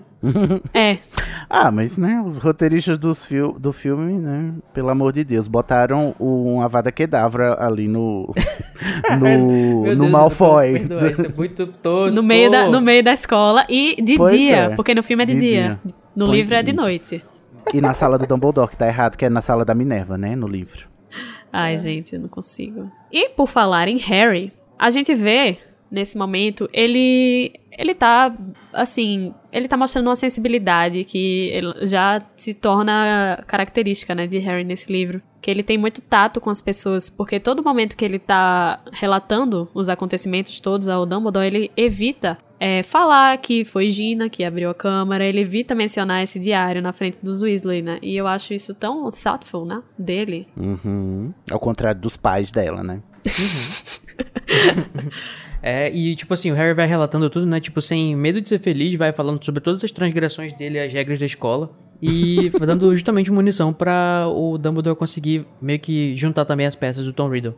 Sim. Nossa, sim. E o Harry é muito esperto aqui, né? Porque ele dá, dá tudo que o Dumbledore precisa saber e ele já saca que o Dumbledore vai tirar as suas próprias conclusões e, e- e fazer, montar o quebra-cabeça e deduzir o resto. Sim, né? e, e- ele ainda vai fazer isso tudo se preocupando com a possibilidade de Gina ser expulsa, assim como Hagrid foi, né? Porque Sim. ele fica, ah, não, será que vão achar que foi é, ela Aham. porque ela quis? Porque ele, Ele sabe, fa- né? ele- Ele... ele sabe que ela tava dominada pelo diário, mas ninguém ali sabia. Eu gosto de pensar, assim, não é o caso, tá, gente? Mas só pra, um- pra uma questão de. De, enfim, e se, eu fico imaginando, e se de fato a Gina fosse do mal, vamos dizer assim, e ela tivesse feito tudo isso de forma, tipo assim, porque ela quis e ninguém nunca ia ter desconfiado. E ela ia conseguir get away with it. Ela ia ser a mastermind com 11 anos, né? Aham. Porque, tipo, não tem nenhuma investigação pra descobrir se realmente isso é verdade ou não, né? O pessoal só simplesmente acredita nela. Na verdade, é porque eu acho que também o, o Lúcio não ia. O Lúcio tá tão incriminado que ele não ia incentivar a investigação também. Né? É, ele não tem moral nenhuma pra isso, É, né? tipo, já tá É, tudo porque- resolvido, né? Não tem mais ataques, todo mundo já foi recuperado. Não, e o Dumbledore fala, não tem como a gente provar que foi o Voldemort, que foi uma memória do Voldemort que fez isso. E você sabe disso, Lúcio. Mas a gente sabe de onde veio esse, esse, esse diário aí, todo mundo sabe, então é melhor você ficar na suinha. Então não vai ter investigação mesmo, a menina tá livre, porque a gente sabe que ela é inocente, e tudo fica... E crime ocorre, nada acontece, feijoada. Feijoada, mas se ela quiser se é, pensando aqui na hipótese de Cody, se ela quisesse, ela tinha casado um escarcel aí, porque ela, se ela tivesse mal intencionada, ela podia Se fazer ela qualquer tivesse coisa. apoio dos pais. Não, mas se ela fosse realmente vilã, sabe? O que eu tô dizendo. Ela ia passar impune e ia fazer o que quisesse depois. Mas eu gosto muito do Harry, fada da empatia, gente. O Ai, Dobby gosto também. revolucionário, Harry, fada empática. Gosto muito. E além de muito empático, né? O Harry tava falando sobre as características dele. Ele tava se questionando durante todo esse livro o que, que ele tinha em comum com o Tom Riddle, o que, que ele tinha em comum com a Sonserina. E a gente tem finalmente a confirmação, né? De que ele é de fato um Grifinório, né? Parabéns, Harry, você chegou a essa conclusão. Na hora que o, a espada é revelada pra ele através do chapéu sedutor, né? Que só se mostraria para um verdadeiro Grifinório. Que até agora a Sim. gente só conhece duas pessoas que para quem a, a espada se revelou, que foi o Harry e o Neville. Olha aí esse Sim, foreshadowing isso- isso pra dá um- Relíquias da Morte. Belo de um foreshadow pra gente, né? Não, mas três, pessoas, três Grifinórios usam a espada. O, o Rony também usa. O Rony também consegue resgatar ela lá do fundo do, Do poço. do laguinho Ah, é verdade. do fundo do poço. Sim, são três São, Grifinórios. são três Grifinórios Os que três mostram homens. seu valor. Queria só Três dizer homens. isso, tá? Pois é, gente. Daí vocês tiram, né? E por falar nela, na bonita, né? Hum. A, a pessoa que é posta em, em comparação com o Harry durante todo este livro, pra justamente fazer, né, aquela ideia de dualidade entre o herói e o vilão que parece que meio que perdeu, né, a inteligência toda que ele tinha aos 16 anos. É quando a gente vê que é, você ser intelectualmente avantajado não significa que você tem sabedoria, né? Nossa, sim. E essa, essa emburrecida dele, ela parece estar muito aliada à falta de humildade que ele vai Sim. só perdendo, É né? Né? Uhum. Porque ele, não- ele, não- ele nunca foi humilde, na verdade. E a partir do momento que ele vai conseguindo mais poder, ele vai ficando menos ainda. Vai ficando cada Uhum. vez mais descuidadoso, né? É interessante a gente perceber que é, os foreshadows daqui para o que a gente vai descobrir sobre ele em Enigma do Príncipe. Esse livro Sim. tem muito paralelo, né, com Enigma do Príncipe. E é, o tanto que a gente aprende sobre o passado. Aqui a gente é, conviveu com o passado do, do Voldemort, né? É, em pessoa, entre aspas, em alma. que é um pedaço da alma dele, literalmente. Aí temos o- todo o, o discurso foreshadow da, das Horcrux, a gente não descobre aqui ainda, mas vai descobrindo lá no, no Enigma do Príncipe que esse diário é uma Horcrux e que essa memória nada mais é do que um pedaço da alma do Tom Riddle. E o interessante é que essa- esse pedaço da alma do Tom Riddle que tá aqui em, em Câmara Secreta, ela é a alma dele de, de, de aos 15 aos 16 anos, né? Ou seja, isso já mostra um o quanto ele era brilhante, porque aos 16 anos ele já tinha feito um Horcrux, coisa que são poucos bruxos que fazem, que ousam fazer, porque um é das trevas e dois exige muita, muito conhecimento do, de magia, e dois, o quanto que ele já era arrogante aos 16 anos, né? Porque ele sabia de tudo que ele sabia. É, e a gente tava falando ainda agora há pouco do Dumbledore, e o tanto que ele sabe que ele sabe, mas isso traz, é, ao longo dos anos, trouxe pro Dumbledore humildade, né? Porque saber o que se sabe é, pra mente é, sã, é, é, traz essa, essa humildade, não humildade no caso do Dumbledore em si, mas é, tipo assim, não, não traz a arrogância e a prepotência de você subestimar as outras pessoas, porque você também, a partir do momento que você toma consciência da, daquilo que você sabe, você também toma consciência daquilo que os outros podem saber. Mas essa virada de chave de raciocínio não aconteceu com Tom Riddle ao longo dos anos, e ele foi só perdendo, e ele e foi é, desconsiderando sempre o que os outros poderiam saber a despeito do que ele foi aprendendo, né? E, e ele se gaba e vai se gabar no futuro de ter ido mais longe do que, do que qualquer outro bruxo já foi, né? Por Sim. ter feito vários Horcrux. E é, e é aí que vai da fala do Dumbledore a, a grande diferença entre os dois, né? Que seriam ah, compostos, sim, de uma mesma matéria, mas as escolhas que os afastam. Ai, sim. E aí, esse é um momento muito lindo aqui desse livro, Dumbledore Spector, né? Que ele fala ao, ao Harry, porque o Harry tá nessa pegada, inclusive é, mencionada aí pelo Code, de se provar um grifinório, se provar um homem, né? Essa, essa eterna necessidade de se provar masculina, grifinória Masculina. masculina. Aí o Harry tá nessa toada e, tipo assim, e ele fica boladíssimo com o fato de que o, o Tom Riddle, lá, lá na Câmara Secreta, falou pra ele que eles são parecidíssimos. E de fato, Harry e Tom são parecidos, né? Eles são, para todos os efeitos, gente comum com as mesmas origens. Né? E, tipo assim, são duas pessoas absolutamente banais, mas por causa das escolhas que elas fizeram, elas tomaram rumos completamente diferentes Uhum. e opostos, né? E é, é- é interessante como aqui já, aqui já começa a construir-se o paralelo e o antagonismo, né? Entre o herói e o vilão, que é a parte maniqueísta, né? Da, da narrativa da Rowling, que é o Harry é essa epítome do... do do Tudo que há de e- bom. Tudo que é de bom e o Voldemort tudo que é uh, de ruim, né? E eles estão ambos é, na, na- no mesmo nível, só que em Polos é, opostos. no mesmo paralelo em polos opostos. Eu queria dar uma, uma interferida aqui, talvez pra discordar um pouco, mas talvez complementar também o que o Sidney disse, que é essa questão que é apresentada pra gente, de que o Harry e o Voldemort são parecidos. Eu acho que é importante a gente estabelecer que eles sim, eles têm as mesmas origens e que eles teriam um Zé Ninguém é, da mesma maneira que eles aparentemente, né, onde, do pon- ponto de partida deles. Só que na realidade o Harry, ele tem um ponto de partida bem diferente do Voldemort, por exemplo, né? O, o Harry, ele já nasce marcado pelo Voldemort, ele já nasce como uma celebridade, então nisso ele já tem uma, uma discrepância. Isso, na- no fundo, no fundo não faz tanta diferença porque o Harry é bastante ordinário no início, também tanto quanto provavelmente o Tom era no início, mas acho que essa já é uma diferença. A outra seria que eu vejo a semelhança na aparência deles, tanto é que isso é pontuado várias vezes. Eu acho que isso é legal pra gente ter essa questão que você falou, né, do espelho, do vilão e tal. Só que eu não vejo muita semelhança na personalidade. Porque, tipo, durante toda a série, eu só vejo quão diferente o Harry é de fato do Voldemort. Eles, tipo, por exemplo, Sim. o Harry é altruísta, o Voldemort é egoísta. O Harry é gentil, o Voldemort não tem empatia. O Harry é. Mas, ô Cody, eu queria. é, eu concordo com o resto e tal. Mas eu queria só ah, pontuar que hum, não, não é bem assim não. O Harry, ele não nasceu já famoso, ele não nasceu já marcado. Ele nasceu uma pessoa o Tom- comum foi o e Tom o o Voldemort. Uhum. escolheu marcá-lo. Tanto que poderia ter sido o Neville Longbottom, mas não foi. sim. Porque foi a escolha que ele Mas, tipo fez. assim, eu digo, eu não tô Mas tirando se- como ponto de partida o nascimento, eu tô dizendo, tipo, um- o, o início da fase bruxa deles, entendeu? Tipo, quando eles tinham 11 Uhum. anos, eles já eram bem diferentes. Eles não estão partindo da mesma. Não estão partindo do mesmo ponto de partida, entendeu? Mais ou menos. Aham. Ambos órfãos, criados no lar de trouxas, é, em meio a trouxas, não sabiam da sua origem bruxa. um lugar que Assim, não tem os todo um par- acolhia. Exatamente, tem todo um paralelo, o que e eu entendo isso que você tá falando, eles são, é, porque pra mim o, o que o ponto da Rowling é, eles são iguais do, do contexto do que é o que é, é, circunstancial, exatamente.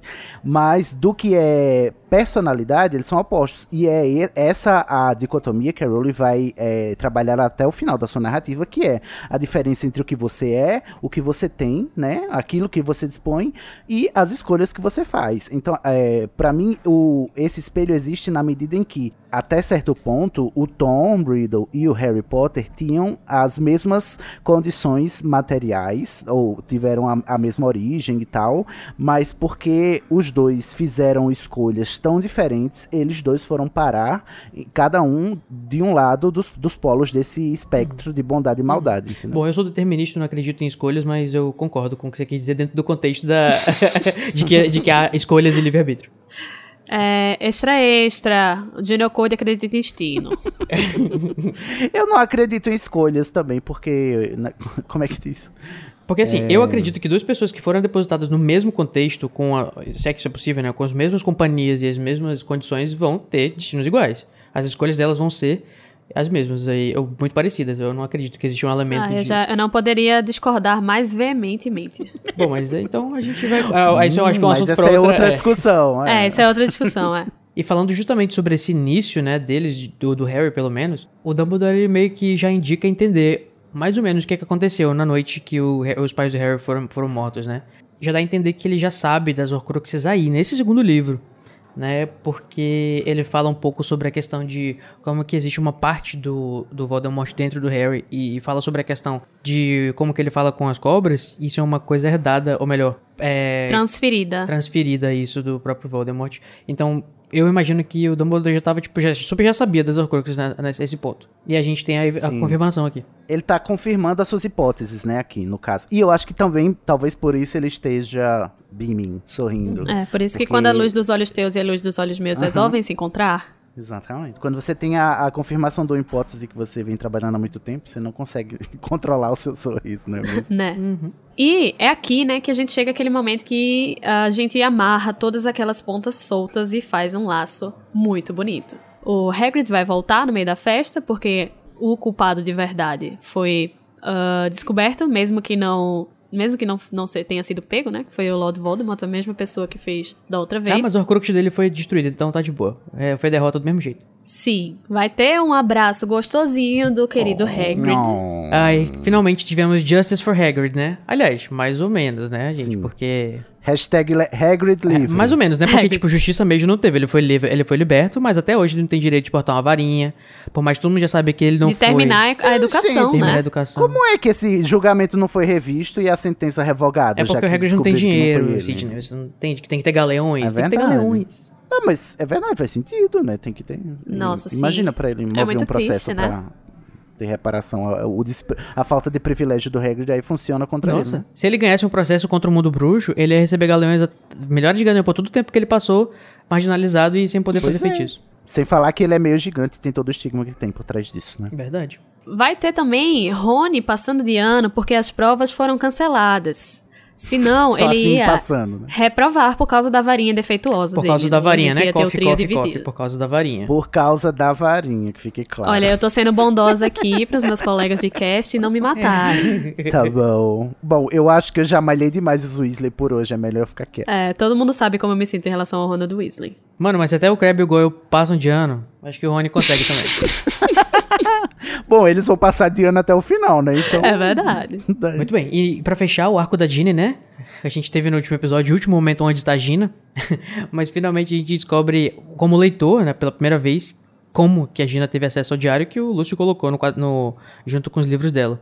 Que Olha isso passa despercebido lá no início e quem tá lendo pela primeira vez acabou de descobrir. Sem falar que a gente tem a solução do pior Red Herring do mundo. A pior pista. Fa... Gente, eu não aguento. É pior do que o Ludo Bagman em Cálice de Fogo. É essa história do Percy Weasley ser suspeito porque ele tava de namorico. Só, só, só dando uns pega na Penélope. Aí eu achei e aí a maravilhoso.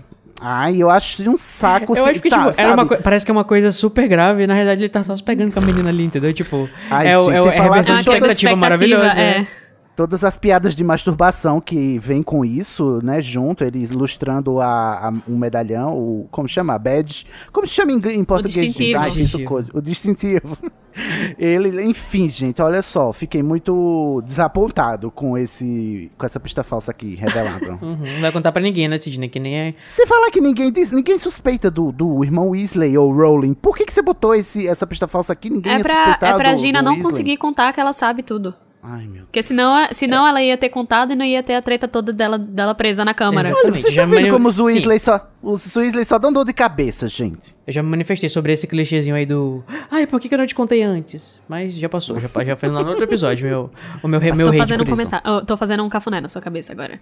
E a gente vai finalmente entender, né, que essa, essas libras que o Dobby tava falando, Adoro. que ele finalmente a, é, a trama não tinha a ver sobre quem- aquele que não pode ser nomeado, porque quando ele tinha 16 anos, ele podia ser nomeado. Sim, então Riddle, todo mundo pode falar o Exatamente. nome, né? Voldemort que tem o tabu. Ai, muito... Tá vendo como ele é muito esperto? É.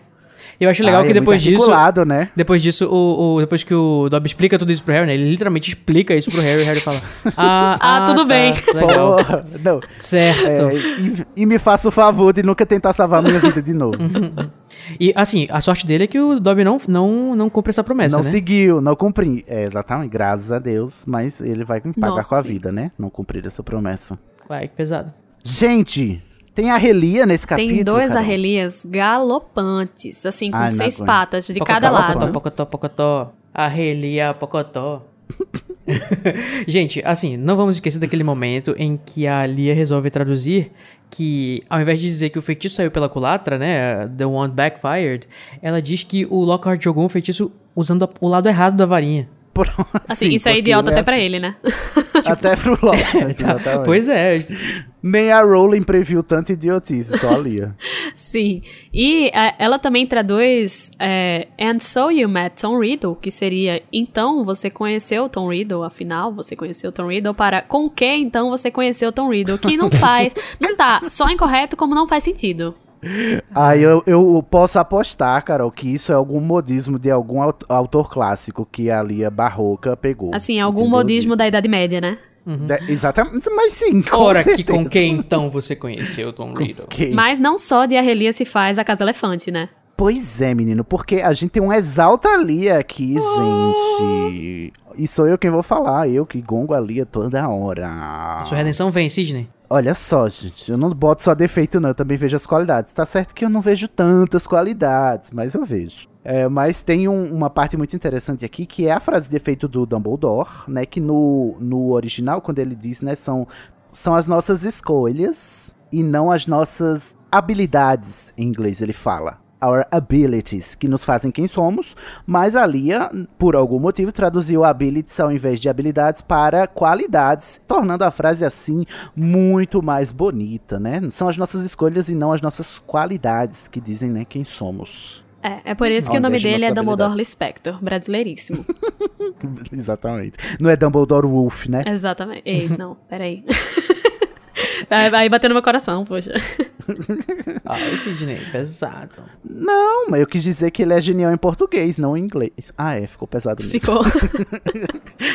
mas eu queria aqui só ah, trazer alguns pontos que são importantes, mas não estão tão relacionados a outros, né? Vocês lembravam que essa cena todinha é, acontecia na sala de Minerva de noite? Lembrava, porque eu sou uma pessoa muito apegada aos livros. E os Ah, Jura, errados, Sidney? Então tem que acabar. Não me Lembrava digas. sim, querido. Olha, me respeita. viu? E você, É Gino claro que eu lembro. Sim, eu lembrar. é, Assim, eu realmente tinha fixado. Eu sou uma pessoa mais visual, né? Então eu tinha fixado com a ideia do, do escritório de Dumbledore. Mas o que mais me surpreendeu mesmo foi a questão do tempo da, da, da questão. Porque, tipo, eu tinha muito claro na minha cabeça isso acontecer de dia. Porque eu lembrava daquela maldita cena que o, que o Lúcio quase mata Do o Harry Avada. com a Avada, que acontece no corredor iluminadíssimo de sol. Avada. Eu fico avada. É, mas, na, na- tipo assim, na, na história, né? O, o Harry chegou lá na Câmara Secreta de noite. Aliás, é, no começo da noite. E ele resolveu as todas as, as presepadas que ele precisava. Chegou de volta na sala da Minerva. E teve uma festa que durou a noite inteira ainda. Então tudo, Sim. tudo aconteceu de noite. E eu fico pensando, Sim. é, mas os diretores da, e, e produtores do filme resolveram colocar de manhã por quê? O Harry passou 12 horas na, na Câmara? Não entendi. É pra fazer, é pra fazer menção aos 12 trabalhos de Hércules. Ah, pronto. Mas ele matou o. Basilisco rapidão, né? Mas essa é interessante, apesar de eu não gostar do filme, é interessante a gente observar essa presença do Avada Kedavra aí no, no Câmara Secreta, porque Câmara Secreta foi lançado em 2002, quando estava sendo lançado, se eu não me engano, Cálice de Fogo. Antes de ser lançado Cálice de Fogo, e a gente não conhecia a Maldição Avada ainda, quando ele, quando o filme foi lançado. A gente já tem um indício de que o- a- da, da presença da Rowling consultando os primeiros filmes, né? Porque ela já tinha dito ao- aos roteiristas lá que ia ter essa maldição aí da, da morte. E eles é, colocaram esse easter egg. Sim, tanto que a dublagem não sabia nem como se comportar, né? Porque eles falam Avatar! Verdade. Nossa. Se demorasse, se ele esticasse mais um pouquinho, aparecia o Eng lá na frente dele. e ele finalmente pôde dizer que é Aang. É, eu queria também ressaltar que Harry e Rony vão ganhar sim prêmios por serviços prestados à escola, mas Hermione, que foi a pessoa que desvendou o mistério todo, inclusive foi petrificada por isso, não ganhou nada. o Aliás, machismo amiga, em Hogwarts. Há machismo, de Machismo. verdade, mas todo não, né? Ela, ela, ela desvendou 90% do mistério. Amigo, sem ela, eles não iam saber que é um basilisco. Querido, eu queria dizer Logo que Mas sem o ano Harry não tinha aberto passado- a, a câmera, porque ele é o único é o videoglota também, né? No ano passado, os três salvaram a Pedra Filosofal e não teve prêmio pra ninguém. Esse ano, que só foi os dois machinhos, teve prêmio. Exatamente. Mas, o mas eu concordo com você sobre a premissa de que a, a nossa linda diva Hermione Granger precisava sim do seu troféu lá na sala de troféus, digo troféus. Poxa, Junocúria, que era a sua chance de se redimir. Foi de propósito. Então, a gente vai ter a Hermione, né, sendo meio ingênua, porque ela vai perguntar, né, olha, Harry, teus, teus tios vão finalmente, né, ficar orgulhosos que tu matou um basilisco de mil anos. Sendo que é um pouco de ingenuidade dela, né, porque ela não consegue entender essa, Tipo, ainda não esse caiu a nível de ficha. abuso que Harry sofre, né, que é Tipo, tão pesado amado, assim. os Dursley não querem nada, nada a ver com o Harry. Mas será que ela achou Eu isso porque tem a ver com a questão do- de eles serem trouxas e ele meio que fez um, um serviço aos um ato trouxas? de bravura. Não, eu acho que é só porque ela achou que eles iam ver um mérito em qualquer coisa que ele fizesse. Ah. Mas eu acho verossímil essa ingenuidade, porque essa é a mesma Hermione que tá o, tempo, o livro inteiro pedindo autógrafo ao Gilderoy, Ai, sabe? Então, Não tá me lembra desse plot, Sidney. Não, essa é- daí, gente, é uma substituta da Hermione, que é a Mione. É a Mione, Essa, é, exatamente. essa não existe. Toda vez que E- era a- ela apaixonadinha pelo Lockhart, ou então fazendo esses comentários aqui pro Harry, é porque era a impostora, era a Ruth. A usurpadora. Ruzinha. E a gente vai ter, olha que interessante, a primeira citação aos bons efeitos do chocolate no emocional das pessoas. Hum, a gente já teve é, menção a lobisomens, né? E agora é o chocolate. Ou Então, seja, É você, prisioneiro. E Azkaban também, né? A prisão. Então, olha, foreshadow, você quer? Uhum. E finalmente o Harry aprendeu de- o feitiço lá que ele vai usar desembestado pelo resto da vida dele. Exato. E eles ficam praticando agora nesse último dia da, de aula, né? O último dia em Hogwarts. Vale, eu não eles lembrava ficam praticando a noite todo eles dia. Eles fazem espelharmo pra tudo quanto é lado, até dizer chega. ou e seja, até né? o quinto livro é o único feitiço que ele vai fazer. A gente vai entender espelhar. que eh, pegou por causa disso, né? É, porque é o feitiço que ele tem segurança, menino. É um feitiço que ele aprendeu com o pai dele, né? O Snape. Nossa. A gente não faz esse tipo. o- o- o- a gente não fala sobre isso no caso do elefante, Sidney. Ai, desculpa, eu tô trazendo piadas pra cá. piadas sujas. Trazendo a sujeira pra cá. E já que a gente já passou por essa barra toda e matamos o basilisco de mil anos, Ai, eu quero uma presa. Me dá uma presa, Carol. eu vou, vou te dar uma presa que se quebrou Vai ser sozinha. valiosa no futuro. Menina, tu não tava no último capítulo. Eu tentei fa- fazer a sua, a sua voz aí, Carol, de dessa presa. Ah, mas eu tenho certeza que você, me, você super me representou. Uhum. Como, como você deve ter ouvido, né? O pessoal disse que é porque ela se desprendeu porque a, a basilisca era idosa. Então, mas no, no, no livro diz que ela se partiu. Mas tudo bem, vamos deixar isso para lá. É, Não tinha mais aqui. Ai, massa gente, óssea. todo mundo já lascou um dente com, com um, Um pedaço de pão. Um milho de pipoca aí. um pedaço de pão, é. Foi, foi, Não, foi porque ela, isso. ela tava. né, não tinha mais. É, é, É, que tava na carne, Osteoporose. Eu acho que essa discussão a gente já superou. É, já Vamos superamos. adiante. Eu não, mas já superamos. É, a gente vai aqui ao nosso momento Avada Kedavra. Que é aquele momento que a gente não gostou, aquele momento que a gente queria esfregar na cara do Lúcio Malfoy, porque é o momento ruim do capítulo. Esfregar na cara do Lúcio Malfoy. Eu acho que eu já sei pra quem vai o seu, Carol. É, vai justamente pra este dito cujo, este maravilhoso, este péssimo ser humano, que é este nojento do Lúcio Malfoy, e ele por respirar já vai ganhar o meu Avada. Como é que é Ai, o é Avadar? bonzinho. Que dá É, pra- é Avatar.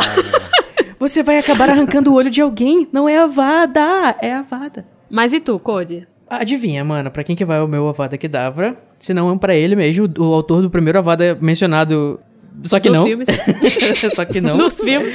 né? Só que na realidade, pra mim, é quase um momento crucio, porque, tipo, a, a quantidade de ódio que eu tenho aqui é- dá pra fazer um crucio perfeito nesse filho da puta. Quando ele diz que você vai ter o mesmo fim sangrento dos seus pais um dia desses, Harry Potter. Sua Ah, fudida! Fudida, ridícula. Bana essa fodida. É a vada dupla no peito do Lúcio Malfoy. E o seu Cine Andrade? Eu Então, acho, eu acho que eu tenho ideias pra quem vai também. Como o, Lu- o Lúcio já ganhou dois avadas, e eu acho que está bem representado aí, porque eu também daria um. Eu vou, né, ter essa grande oportunidade de dar uma avada que dava pra ele sim. Vou mandar uma avada para Arthur Weasley. E, a Você- e assim a gente acabou com o patriarcado. E assim, Mais Gina e todos do os Weasley eu, ficaram né? órfãos. Ai, gente, eu não aguento. O, o Arthur. Primeiro, porque o Arthur já me, me, me pegou, sabe, no meu calo o livro inteiro. Sabe? que- olha, eu não sei. Que, pra quem gosta, ah, respeito, mas assim, eu tenho abuso do Arthur, sabe? Ele é gente boa, mas. É aquele ranço, né? Me dá nos nervos. Tem até um amigos que ranço- são. É, mas assim, sabe aquela pessoa gente boa que você sabe que é gente boa, mas que você não quer no seu meio de vida, assim, porque você sabe que é chato por um caralho. E aí chega aqui, a filha ah, acabou de ser resgatada e ainda me manda uma dessa, avada para o Arthur. Vocês estão vendo, tipo, a escala do nosso Avada Kedavra, né? Dois Avadas para o Lúcio Malfoy e um para Arthur Weasley. Ai, gente, é meu jeitinho. É o jeitinho dele. Mas já que a gente já saiu dessa câmara secreta do inferno, já contou quem foi o culpado disso tudo, vamos ao nosso momento Expecto Patronum.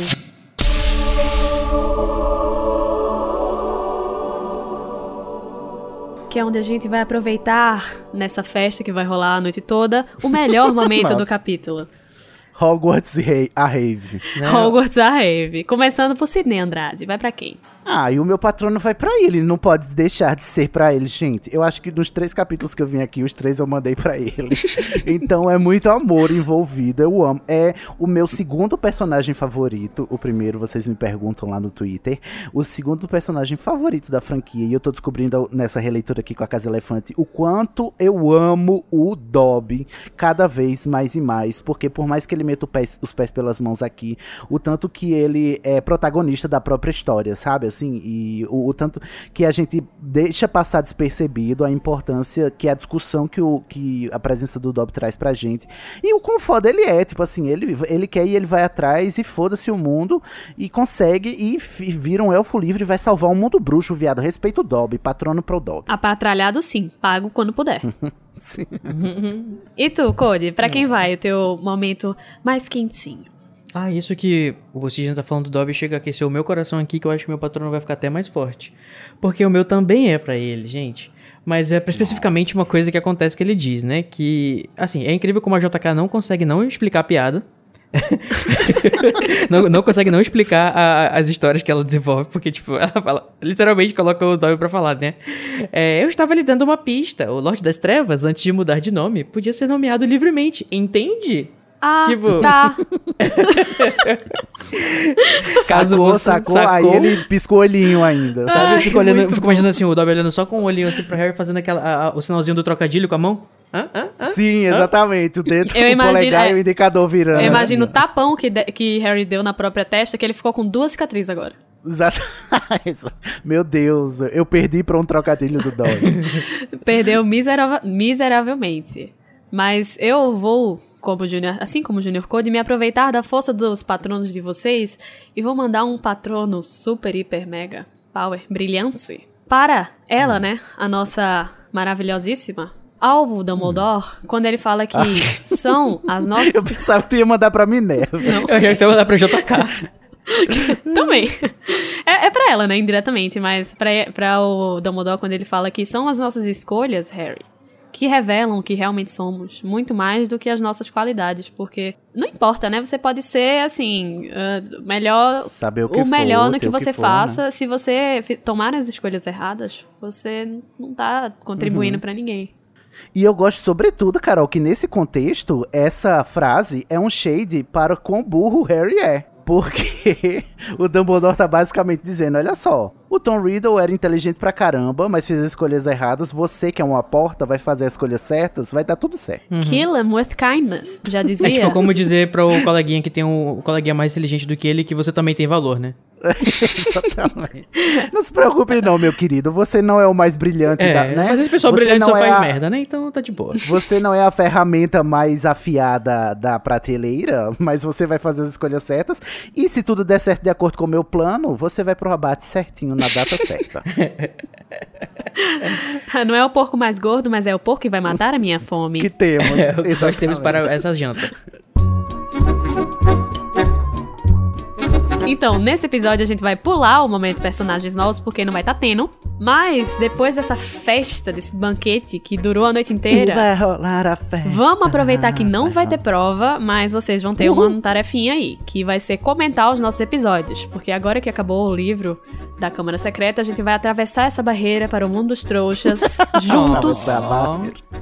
E o próximo episódio vai ser o Metendo a Colher, onde a gente vai comentar os comentários que vocês enviarem pra gente no e-mail, Twitter, Instagram e Facebook citados no começo do episódio. Comenta! E calma aí que a gente não vai ter férias de verão não, tá? A gente trabalha! Na semana seguinte, a gente já vai continuar a discussão dos livros, com o primeiro capítulo de Harry Potter e o Prisioneiro de Azkaban, o capítulo que é O Correio Coruja. Não se esqueçam de participar da nossa live para comentar as capas de todas as edições de todos os países de Harry Potter e a Câmara Secreta, que vai ao ar algum momento depois desse episódio. Hum. Então, até o Metendo Colher e a live. Tchau, tchau! Tchau! tchau.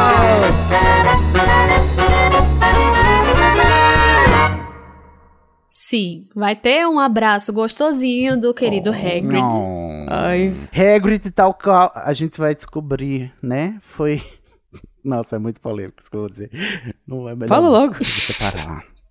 Não, eu ia repetir a piada do episódio que a gente não vai levar ao ar, mas que Carol, no episódio a gente descobriu que o Hagrid é o ah, Lula. Ah, tá. Porque, porque o nome dele significa Vermelho PT e ele foi preso injustamente e solto logo em seguida. Ah. Ah, tá bom. Nossa, então, que vamos continuar aqui o que, a- o que a Carol disse. É. Esse podcast é produzido pelo animagos.com.br. A direção é do Igor Moreto e do Junior Code. A produção de pauta e a apresentação são de Luiz Felipe Rocha, Carol Lima, Danilo Borges, Larissa Andreoli, Nayara Sevciuk e Tamires Garcia. A edição e finalização é de Igor Moreto. A identidade visual foi criada pelo Edipo Barreto. A música tema, Song of India, originalmente executada por Ableton's Big Band, teve a engenharia e gravação pela Telefunken Electroacoustic e a mixagem foi por Igor Moreto.